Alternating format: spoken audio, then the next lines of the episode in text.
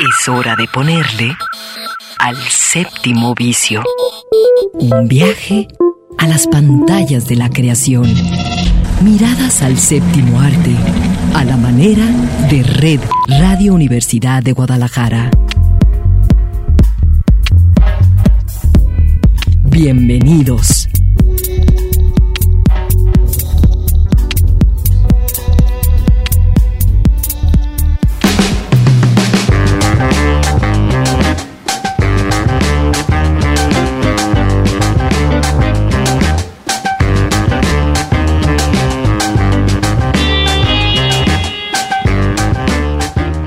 Hola, ¿qué tal? Los saluda Eduardo Quijano y esto es El Séptimo Vicio.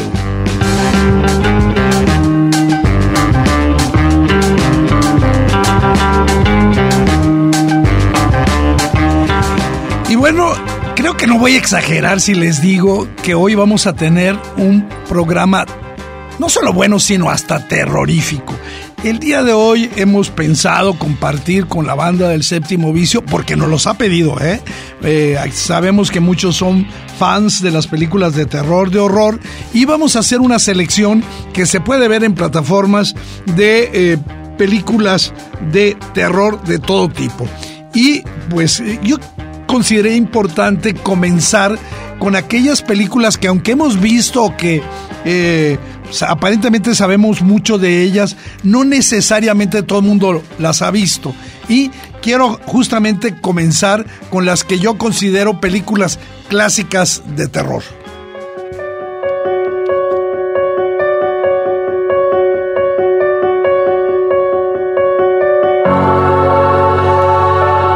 Y en primerísimo lugar, por supuesto que está El Exorcista, ¿no? Y, yo creo que esta película que es, eh, se, ha, mantenido prácticamente intacta, aunque muchos se burlan de sus efectos, es una película tan terrorífica que causó, y yo creo que hasta una sacudida emocional en las generaciones que la vieron justamente cuando se estrenó en 1973. Simplemente recordar que pues eh, la historia sucede cuando una joven, aquella fantástica Linda Blair, empieza a comportarse de una forma muy extraña, verdaderamente amenazante, y su madre intenta todo, todo lo que está a su alcance, para pues ayudarla, para sanarla, y bueno, va a acudir a lo que es el título de la película. Este eh, realismo del deseo de una madre de mantener en el mundo del bien a su hija eh, a salvo de eh, este incontrolable conflicto de ser poseída por el mal, mantiene la atención de los espectadores durante toda la película y creo que la sensación de ver el exorcista perdura más allá de las dos horas.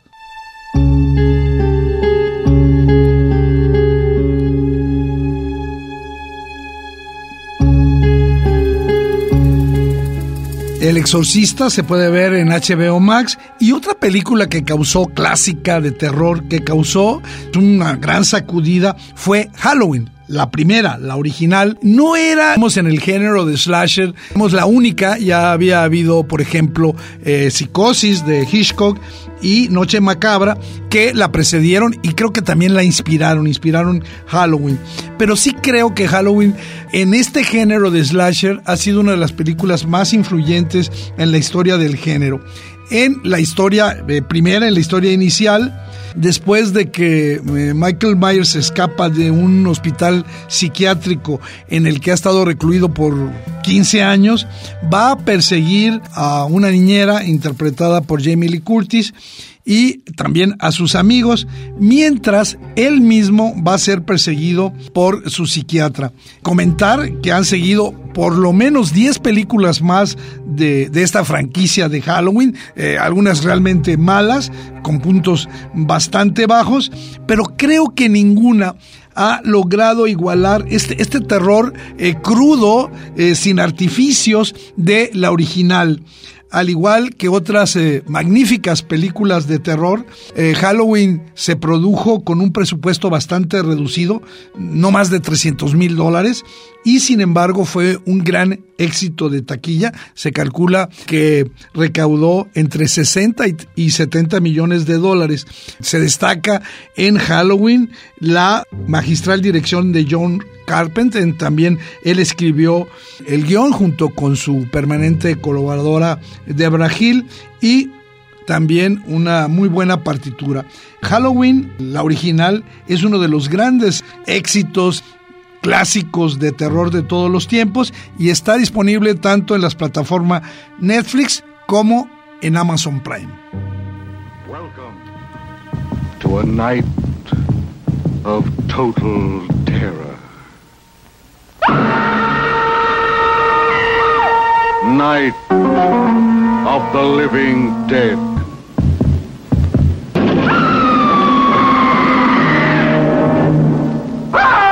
Night of the living dead.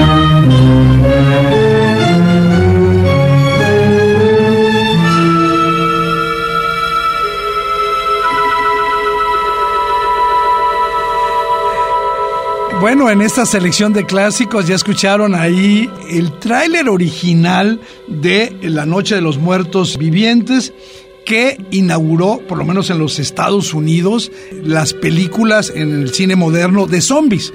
Un clásico dirigida, fotografiada, editada por el gran maestro del cine de zombies, George A. Romero.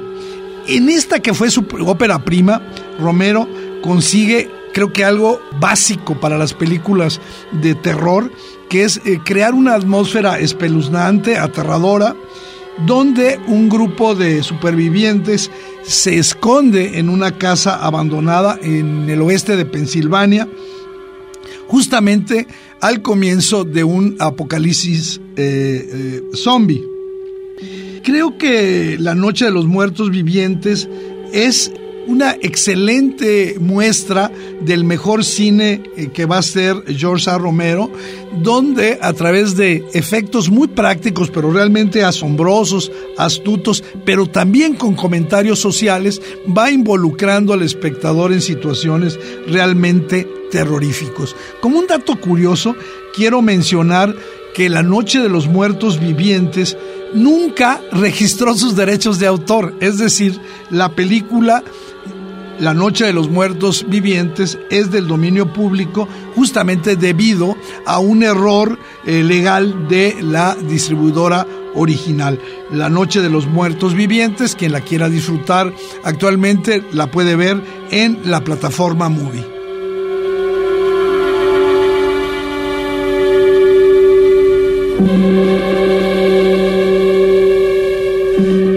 Decir de otro clásico ahora que estamos hablando de esta selección de películas de terror para ver en plataformas de Masacre en Texas? Masacre en Texas, la obra maestra de Top Hooper, película de 1974. También otra producción con muy escaso presupuesto. Eh, también esta película en aquellos años recaudó eh, poco más de 35 millones de dólares en la taquilla cuando apenas había costado 140 mil dólares. La historia va a seguir, como es obvio, es una fórmula, a un grupo de amigos que se encuentran, van a ser perseguidos por una familia de caníbales en medio de Texas. Y me parece que la, la película, que lo que hace Masacre en Texas, es como representar un, escalofriante, un, violento sueño eh, que se aloja permanentemente en las pesadillas de aquellos que nos sentimos perseguidos. También en el caso de Masacre en Texas ha habido un montón de secuelas, se convirtió en una franquicia de, de, ocho producciones, incluida una muy reciente que se puede ver en Netflix eh, en este año 2022. Sin embargo, eh, considero que tener la experiencia con la original es algo diferente. ¿Por qué lo digo así? Me parece que esta, esta manera de encapsular de manera desquiciante el caos y el terror le da un sabor único a Masacre en Texas. La película solo dura 83 minutos, la de la original Matanza de Texas, y creo que bien merece para los fans, incluso para los que no fans, para los no fans del terror, invertir menos de hora y media de tiempo para vivir una experiencia tan terrorífica como potente. La masacre en Texas puede verse hoy, si así lo quieres, en la plataforma Amazon Prime.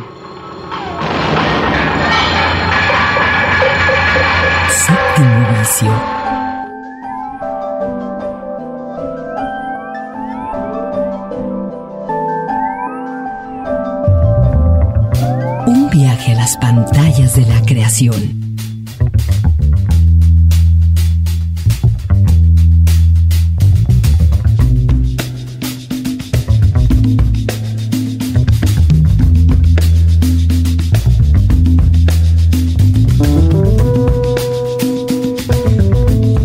sábado, esta tarde, hemos realizado una breve selección de películas de terror que se pueden ver en plataformas. Ahora vamos a hablar de esas películas, de por lo menos de, algunas, que eh, colocan como parte de sus personajes centrales a fantasmas, a demonios y a monstruos. Y justamente creo que es eh, importante comenzar con la primera y me refiero a Pulso.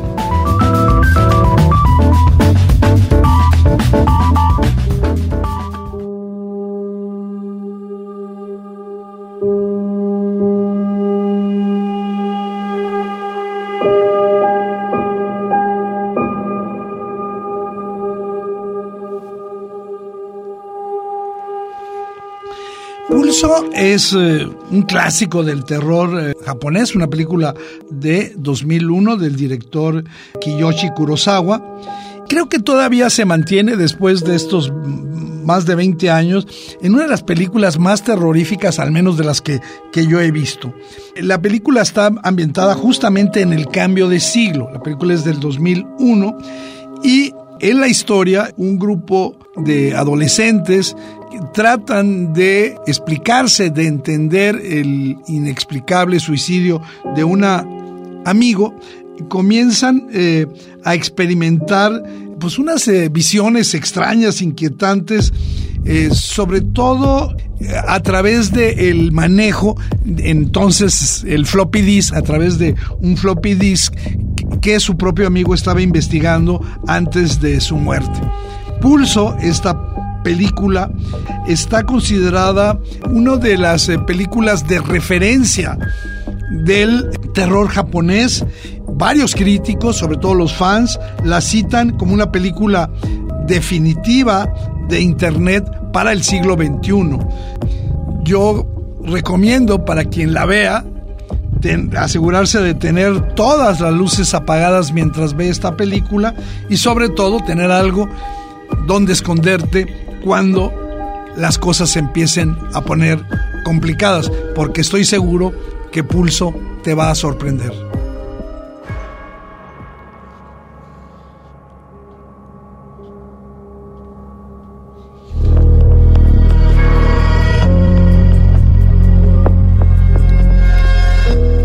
incluido Siniestro en esta selección porque sin lugar a dudas es una de esas películas inquietantes, sobre todo en los últimos 20 años, películas que alcanzan a sacudir nuestras emociones a través del terror.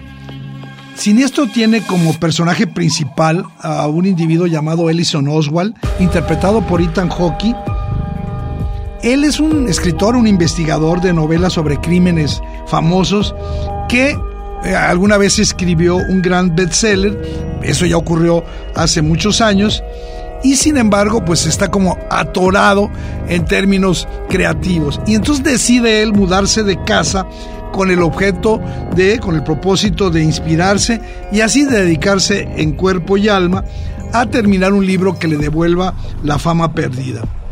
Sin embargo, este simple deseo de obtener tranquilidad se va a convertir en su peor pesadilla, ya que él eh, descubre en, su, en, esa casa eh, películas caseras con grabaciones que contienen horrendos asesinatos y eh, justamente Ellison se va a obsesionar con esta investigación, va a empezar a seguir pistas hasta descubrir que estos crímenes que aparecen en esas películas que él está viendo no proceden de un ser humano, de un ser real, sino que son causados por una entidad sobrenatural que terriblemente sigue presente en la casa que él habita. Siniestro se inspira justamente en el conjunto de historias de películas de terror sobre casas encantadas y va cumpliendo cuidadosamente cada una de las expectativas que tienen los espectadores, pero al mismo tiempo las va subvertiendo con algunos giros inesperados. Me parece que lo mejor de Siniestro es el uso que hace del personaje principal. Justamente en las películas de terror siempre hay una persona bien intencionada que es víctima de una fuerza muy poderosa. No, aquí Ellison Oswald es siempre lo bastante listo para protegerse y dentro de Siniestro van a destacar las representaciones excelentemente pesadillescas de los asesinatos que rodean a este ente de la película.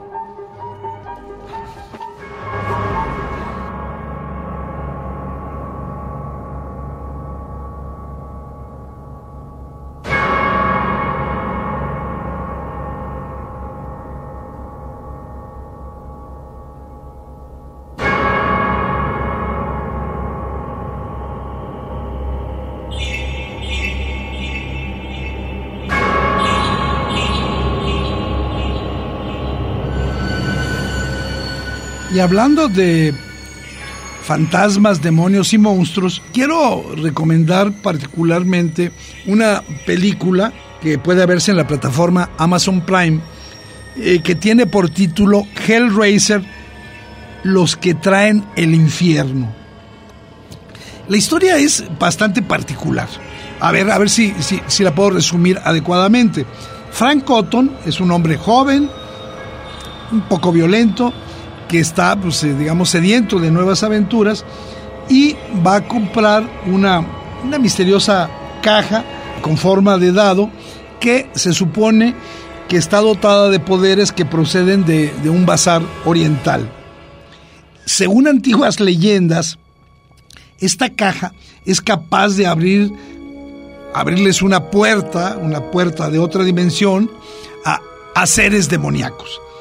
Al abrirla, Frank Cotton va a invocar a criaturas procedentes de un infierno fantástico, pero estas criaturas solamente, obviamente, le van a causar tormentos hasta prácticamente acabar con él. Veinte años después de esta historia, dos nuevos inquilinos se, se, van a ir a vivir a la antigua casa de Frank, justamente su hermano y, su, y la esposa de su hermano, ¿no? La aparición del espíritu de Frank es el principio de esta vorágine de situaciones terroríficas en, en estado puro que van a enloquecer a esta pareja, ¿no? Hay un detalle que me gusta mucho de Hellraiser, que es a través de una gota de sangre del propio hermano de Frank, la que va a desencadenar todo. Hellraiser, en su versión original de 1987, es una obra verdaderamente imprescindible para todos los aficionados al terror, sobre todo por aquellos que sienten curiosidad, porque este año se va a estrenar una nueva versión de Hellraiser, Los que traen el infierno. Así que ahí está la oportunidad de ver esta película en la plataforma Amazon Prime.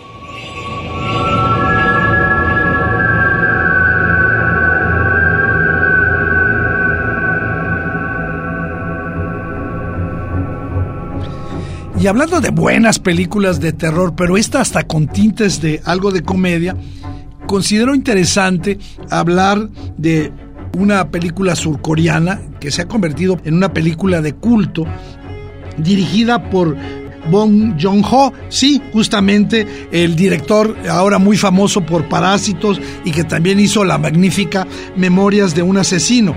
La película a la que me voy a referir ahora es El huésped. El huésped fue un gran éxito comercial y de crítica, la película surcoreana que cuando se estrenó fue la película eh, surcoreana más taquillera de la historia y ganó innumerables premios en distintos festivales, justamente arrasando en todos los festivales de terror. ¿Cuál es la historia del huésped?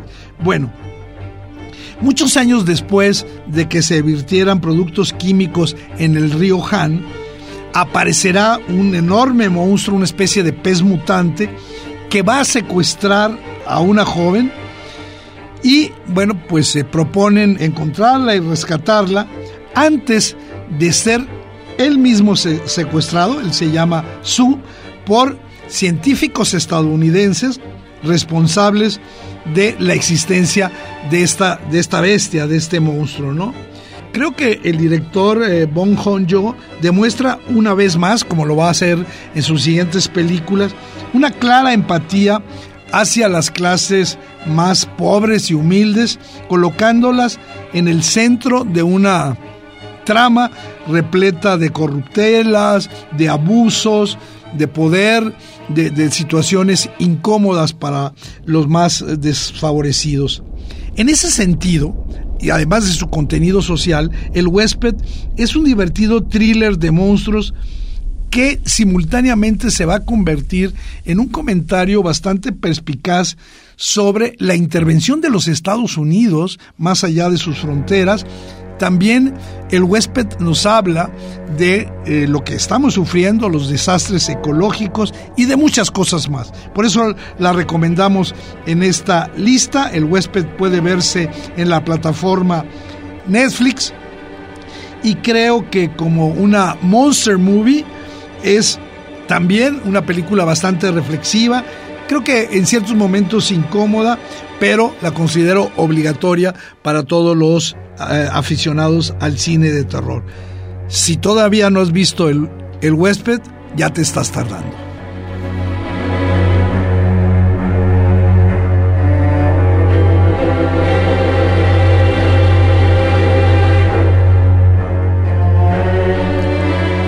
Es momento de que hagamos un brevísimo corte en el séptimo vicio.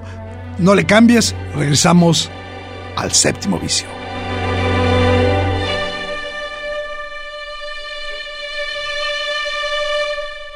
Séptimo vicio.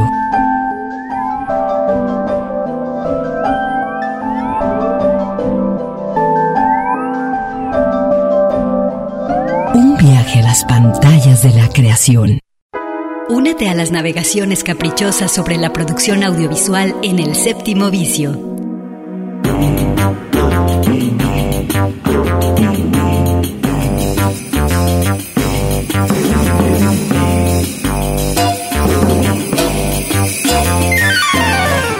Regresamos al séptimo vicio. Hoy que estamos dedicando este programa a películas de terror en plataformas, una selección para ti del séptimo vicio. Y como todos sabemos, bueno, las películas de terror tienen como personajes principales a seres como zombies, como vampiros, y donde particularmente el elemento de la sangre es sumamente eh, relevante.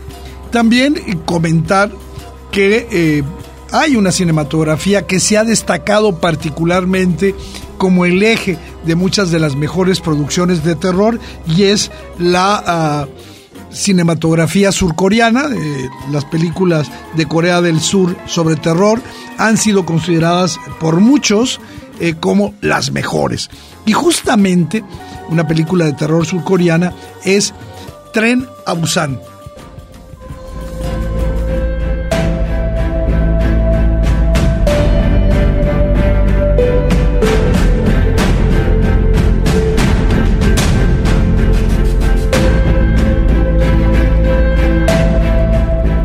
Busan, la película de la que vamos a hablar, puede verse, se encuentra en la plataforma Netflix y es de esas eh, historias donde, pues la verdad, comentaba, la sangre corre alegremente, ¿no? Y trata de una pandemia zombie que se va a desatar mientras los eh, pasajeros de un tren de alta velocidad viajan a Busan desde Seúl probablemente no sea el mejor contenido para, para ver en tiempos de pandemia. Sin embargo, la película es sumamente divertida. Creo que eh, esta manera un tanto cuanto exagerada, característica de la mayor parte de las películas de terror, te vaya a divertir bastante, ¿no? Creo que en cierto sentido, justamente en estos tiempos, estos eh, festivales de miedo, a veces tan ridículamente representados, son muy entretenidos y sirven como catarsis. Así que ahí está la recomendación de Trena a Abusar. Si tienes ganas de más terror surcoreano, creo que Tren a Busan es un buen contenido para empezar. El apocalipsis eh, zombie no es el único elemento importante de Tren a Busan. Es la historia de un padre y una hija, es la historia de marido y mujer, es la historia de un superviviente que merece vivir, pero también que está condenado a morir. Y sobre todo, como comentaba, es la historia de personas atrapadas en un tren de alta velocidad donde la única esperanza de escapar con vida es justamente brincar hacia el compartimento de equipaje. Pero bueno, muchas cosas increíbles, a veces absurdas, pero muy divertidas ocurren en las películas de zombies y todo eso y mucho más ocurre en Tren.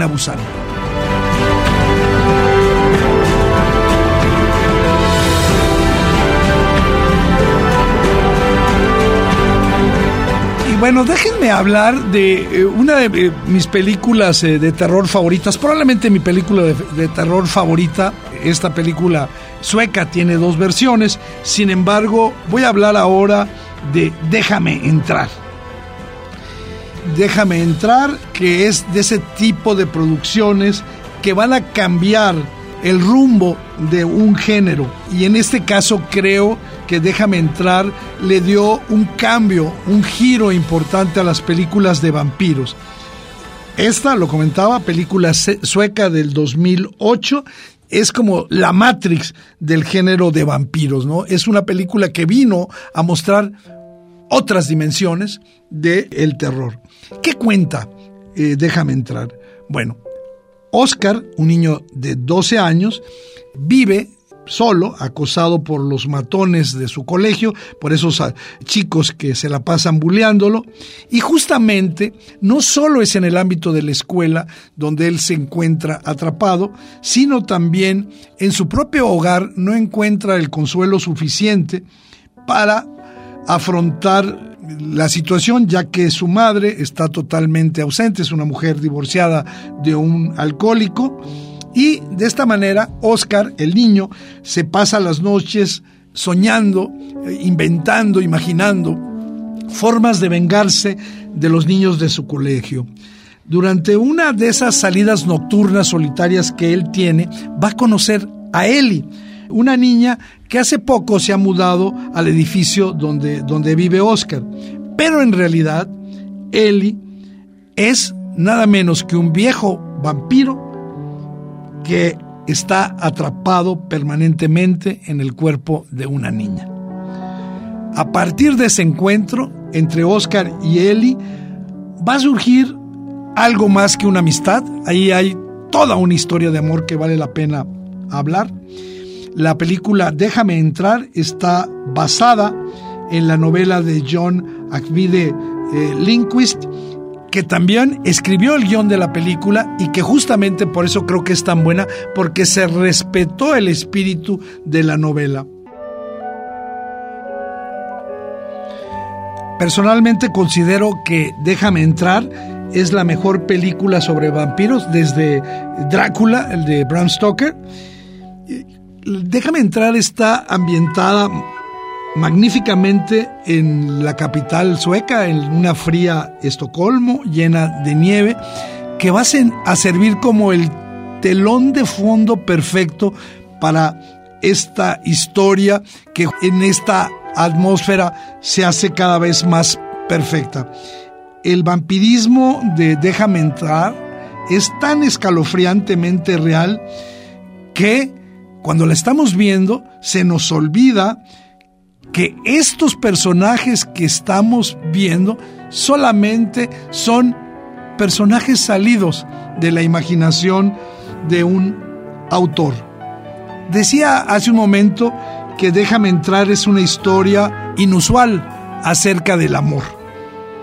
Y finalmente comentar para quienes eh, quieran verla, es una película que puede rentarse en la plataforma Apple TV, que Déjame entrar es, aparte de casi perfecta, es una bocanada de aire fresco a quien busca nuevas historias sobre vampiros, porque lo que hace es centrarse más en las emociones que en el horror, pero sin olvidar lo siniestro que poseen en sus características.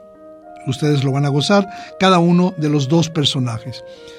Déjame entrar, es una película hermosa, tan dulce como violenta, que se ha convertido ya en un clásico contemporáneo.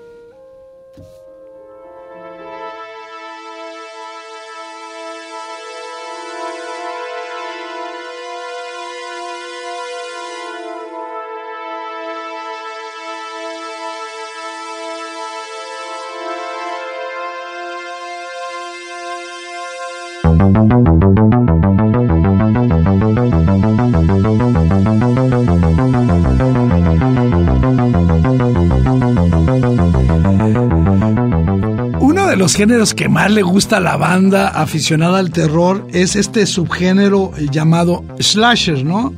Es el cine de terror donde uno o más psicópatas enmascarados van asesinando la mayor de las veces con un arma blanca, a un grupo de jóvenes adolescentes eh, y las motivaciones de quienes cometen estos crímenes generalmente no son tan explícitas, tácitamente están motivados por la venganza, por la ira, ¿no?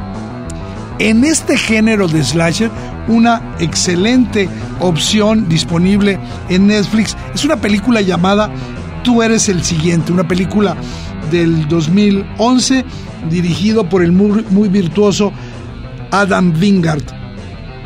Como en todos los casos de las películas de slasher, tú eres eh, el siguiente, eh, posee un argumento bastante simple. Los miembros de una familia adinerada son invitados a celebrar eh, un aniversario de boda en una finca remota y durante el festejo las cosas se van a, tornar sumamente sangrientas, violentas, cuando unos atacantes con máscaras de animales, y eso le da una característica muy particular a Tú eres el siguiente, son hombres con máscaras de animales y ballestas, intentan matarlos uno a uno.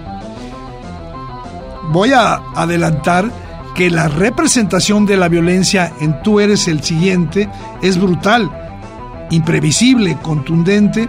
Las muertes son gráficas, no se va a escatimar la sangre. En la película, algo importante, algo que vale la pena advertir, es que eh, las armas que se usan eh, son de todo tipo, ¿no? Las armas que se usan para, para defenderse, para salir con vida. Flechas, cuchillos, hachas, objetos cortantes. Recuerdo que hasta una batidora se va a usar en Tú eres el, el siguiente.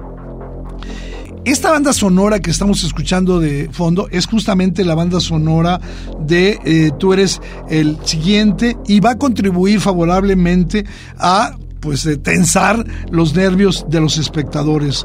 Eh, me parece que tú eres el siguiente, marca el regreso del mejor slasher ochentero y es en síntesis una gozosa montaña rusa que mantiene a quien la vea siempre atento, siempre un poquito tenso eh, durante los 96 minutos en los que hay un poco de todo, terror, acción, también algunas risas y sobre todo muchísimas sorpresas. La diversión viendo tú eres el siguiente está por lo tanto más que asegurada.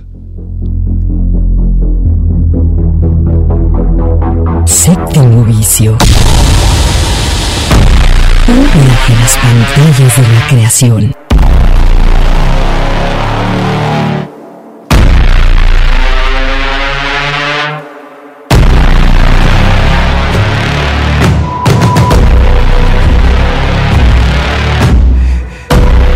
Y en esta selección también tenemos propuestas mucho más terroríficas y una de ellas es una película que yo no había visto y hace poco tuve la oportunidad, pues no sé si disfrutarla, pero esta película se llama El Apóstol. Creo que es una película que merece que comentemos.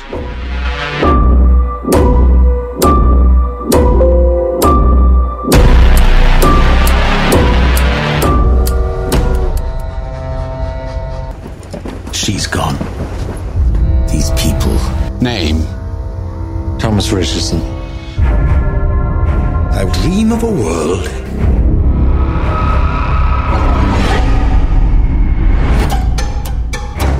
Your eyes. They've seen things. Who are you?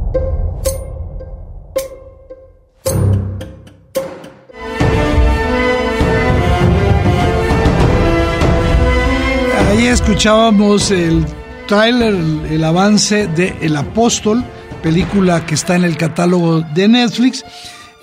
Comentar que la historia del apóstol ocurre a principios del siglo XX, cuando este individuo, Thomas Richardson, viaja hacia una isla para encontrar a su hermana, que ha sido secuestrada por una misteriosa secta eh, que realiza rituales, prácticas de ocultismo.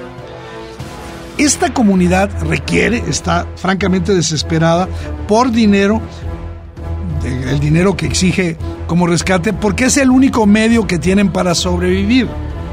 Thomas obviamente no lo ve así y va al lugar decidido a infiltrarse en esa comunidad y liberar a su hermana. Obviamente él no quiere darles ni un clavo los principales líderes de, de, de, esta secta se empiezan a dar cuenta de sus intenciones, de, de, que les va a tender una trampa, y entonces comienza esta especie de cacería del el propio Thomas. La, la isla es un escenario propicio, oscuro, que va a deparar mucha tensión, sustos eh, bastante interesantes. Esta especie de thriller de misterio con el que podría identificarse el apóstol, poco a poco se va a transformar en una película de terror, una película de terror y algo de fantasía, con elementos verdaderamente sorprendentes. En la película del apóstol se produce un cambio total, no solo en el tono de la historia, eh, con el suspense hirviendo hacia la locura, sino que de pronto el espectador que cree tener en sus manos todos los elementos, todos los hilos de la historia, se va a encontrar con un cambio verdaderamente brutal. El apóstol demuestra que en el caótico universo de esa historia que estamos viendo puede ocurrir cualquier cosa y así es, casi todo suceda y va a llegar a un clímax bastante alucinante.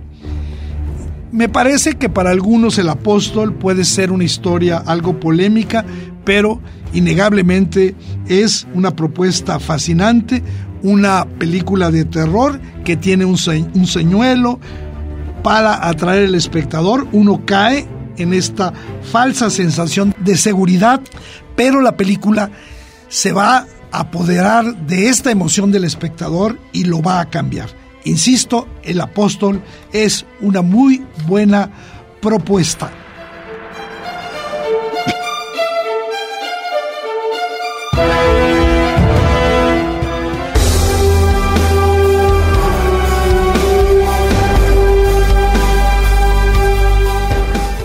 Abundando en películas de terror, hay una que no ha merecido muchos comentarios y por lo menos a mí me pareció interesante. La película se llama Hush, H-U-S-H, Hush, Silencio, así es, se puede encontrar en la plataforma Netflix y va a contar los eventos de una noche aterradora en la vida de Maddie, una escritora que vive sola en una casa en medio del bosque, ya saben, los escenarios más socorridos por las películas de terror. Y en esta casa y en esa soledad, Maddie va a recibir la visita de un psicópata cuyo único objetivo aparente es torturarla y matarla. Sí, ya sé que todo esto que les estoy diciendo ya parecen haberlo visto y, que es una historia súper archi reconocida de películas de terror y que ha sido llevada al cine muchísimas veces. Lo diferente en silencio es que Maddie, la escritora, es sordomuda.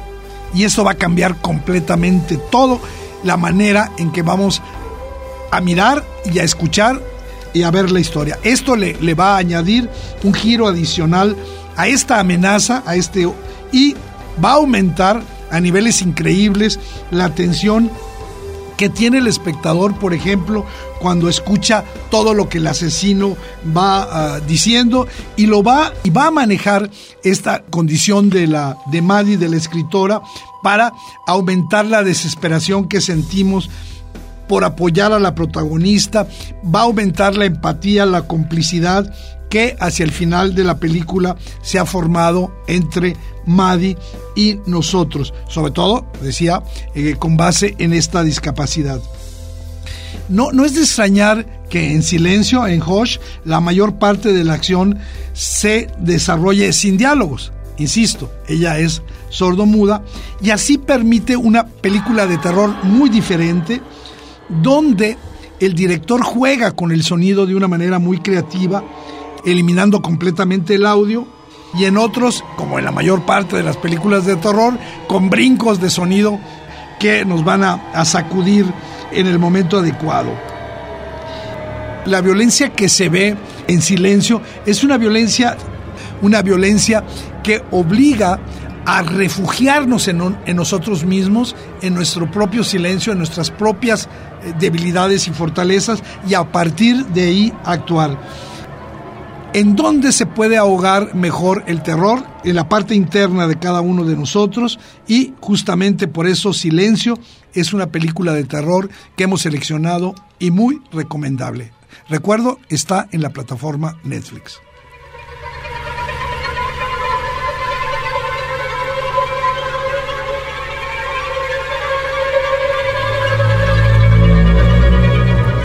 Y bueno, una de las películas más importantes de los últimos años es Midsommar, del director Ari Aster, que se ha convertido, digamos, en una referencia del cine de terror y que recientemente fue incorporada a la plataforma Netflix. Es una película que no es fácil de ver, lo adelanto, justamente ahora que estamos cerrando esta selección en el séptimo vicio, Midsommar eh, cuenta la historia de un grupo de estudiantes, en particular de una pareja que tiene ahí problemas de relación, que van a una área remota de Suecia para ser parte de una celebración de la, del verano, de la estación del verano, y convivir con una comunidad que ahí habita. Cuando ellos se van a este lugar eh, paradisiaco, poco conocen de los rituales que esta comunidad practica hasta que son ellos, al verse envueltos en este extraño viaje a la locura, en el que empiezan a reaccionar. Esa es, digamos, como la, historia fundamental, ¿no? También comentar que el desarrollo del relato de Midsommar se va cocinando a fuego muy lento. Tarda en arrancar lo que eh, más se disfruta del terror, pero tengo la impresión de que no sobra ni una sola escena, ni un solo diálogo. Todo lo que se va acomodando en la película va a tener una motivación, va a tener un sentido. Todo está en su lugar, incluso eh, momentos de humor negro, un humor tan negro y bizarro que eh, está presente en algunas de las escenas claves que no voy a comentar, ¿no? No, no solo es una de las mejores películas de terror de los últimos años, Midsommar, sino también, igual que otras, coloca elementos que aportan, que dignifican al género, por ejemplo, la utilización de la luz. La mayor parte de las películas de terror eh, contemporáneas ocurren en atmósferas oscuras durante la noche. Aquí no, ocurre eh, casi todo en exteriores, con una luminosidad especial, con unos eh, colores verdaderamente brillantes. Es solamente un e, ejemplo de, de, cómo cambia el relato del terror. Midsommar es una verdadera maravilla, insisto. No es que sea una película difícil de comprender, pero no es eh, la película convencional de terror.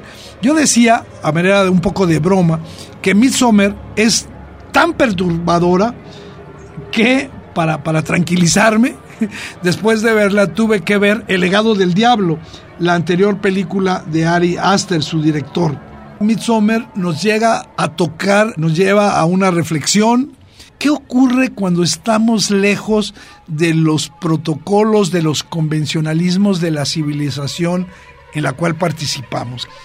Además, en esos lugares en los que nos vamos a esconder, a curar, donde creemos que vamos a encontrar la paz, no solo estamos lejos de todos, donde nadie puede escuchar nuestros gritos, sino quizás estamos con lo peor de nosotros mismos. En un, en un cierto sentido, Midsommar es, es un cuento de, de hadas perverso, macabro, y quien vea la película le da para hablar y comentarlo durante horas, incluso para debatirlo, ¿no? Puede ubicarse dentro de lo que se conoce como el eh, género de, de terror folk, pero, insisto, una de las mejores películas de la selección que hemos presentado hoy en el séptimo vicio es Midsommar de Ari Aster, que se puede ver ya en la plataforma Amazon Prime.